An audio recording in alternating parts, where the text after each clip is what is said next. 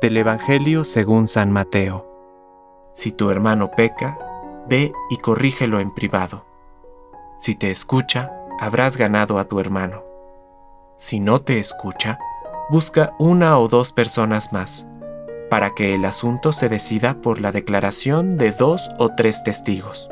Si se niega a hacerles caso, dilo a la comunidad, y si tampoco quiere escuchar a la comunidad, considéralo como pagano o republicano.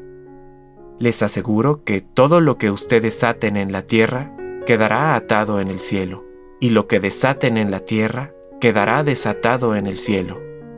Les aseguro que si dos de ustedes se unen en la tierra para pedir algo, mi Padre que está en el cielo se los concederá.